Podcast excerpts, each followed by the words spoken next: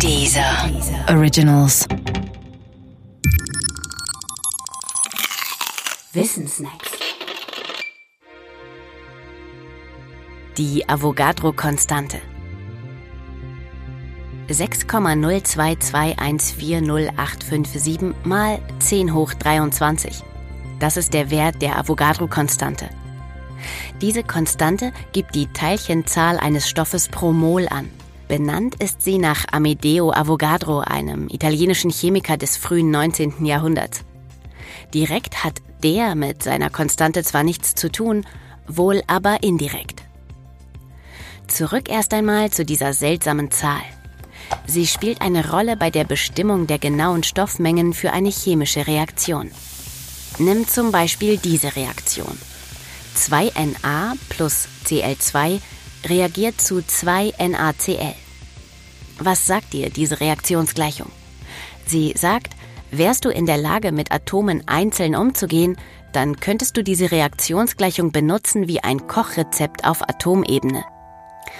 Denn um zweimal NaCl zu erhalten, also Kochsalz, müsstest du nur zwei Atome Natrium und ein Molekül Chlor aus deinem atomaren Gewürzregal picken und fertig wäre dein Gericht.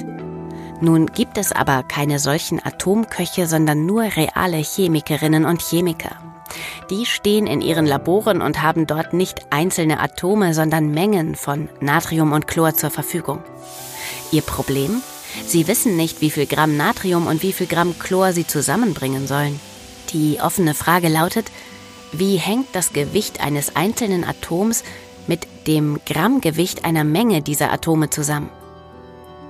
Allerdings gibt es Abhilfe. Klar ist, weiß man die Atommassen von Natrium und Chlor, dann ist das Problem gelöst. Denn das Masseverhältnis von Natrium zu Chlor bleibt immer dasselbe, egal ob man Atomeinheiten, Gramm oder Tonnen nimmt. Das Gute? Die Atommassen der chemischen Elemente kennt man tatsächlich, also auch die von Natrium und Chlor. Die von Natrium ist 23, die von Chlor 35,35. Die eines Chlormoleküls also 70,70.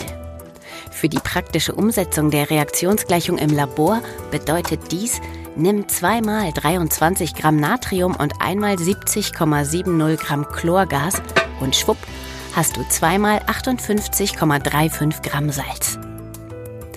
Die reale Chemikerin zoomt also für ihre Zwecke die Stoffmengen vom Atomgewicht auf die Grammebene hoch. Der Zoom-Faktor dabei ist ganz schön groß. Man kann ihn genau bestimmen. Er ist gerade 6,0221408557 mal 10 hoch 23. Und das ist der Wert der Avogadro-Konstante. Das Atomgewicht in Gramm zu deuten, heißt also nichts anderes, als die Teilchenzahl von 1 auf 6,0221408557 mal 10 hoch 23 zu vervielfachen. Amedeo Avogadro hat sich für diesen Wert nicht interessiert, dafür war die Zeit noch nicht reif. Von ihm stammt aber die im Grunde tiefer liegende Hypothese, dass gleiche Volumina unterschiedlicher Gase dieselbe Anzahl von Teilchen enthalten. Das im Jahr 1811 zu behaupten, war in der Tat eine kühne Tat. Komm mit auf eine musikalische Reise durch Berlin. Hip-Hop, Techno, Musik der 80er. Bekannte Künstler erzählen dir mehr über die Geschichte der drei Genres in der Hauptstadt. Gehe einfach auf www.diesermusictours.de und entdecke die Dieser Music Tours. Dieser Originals.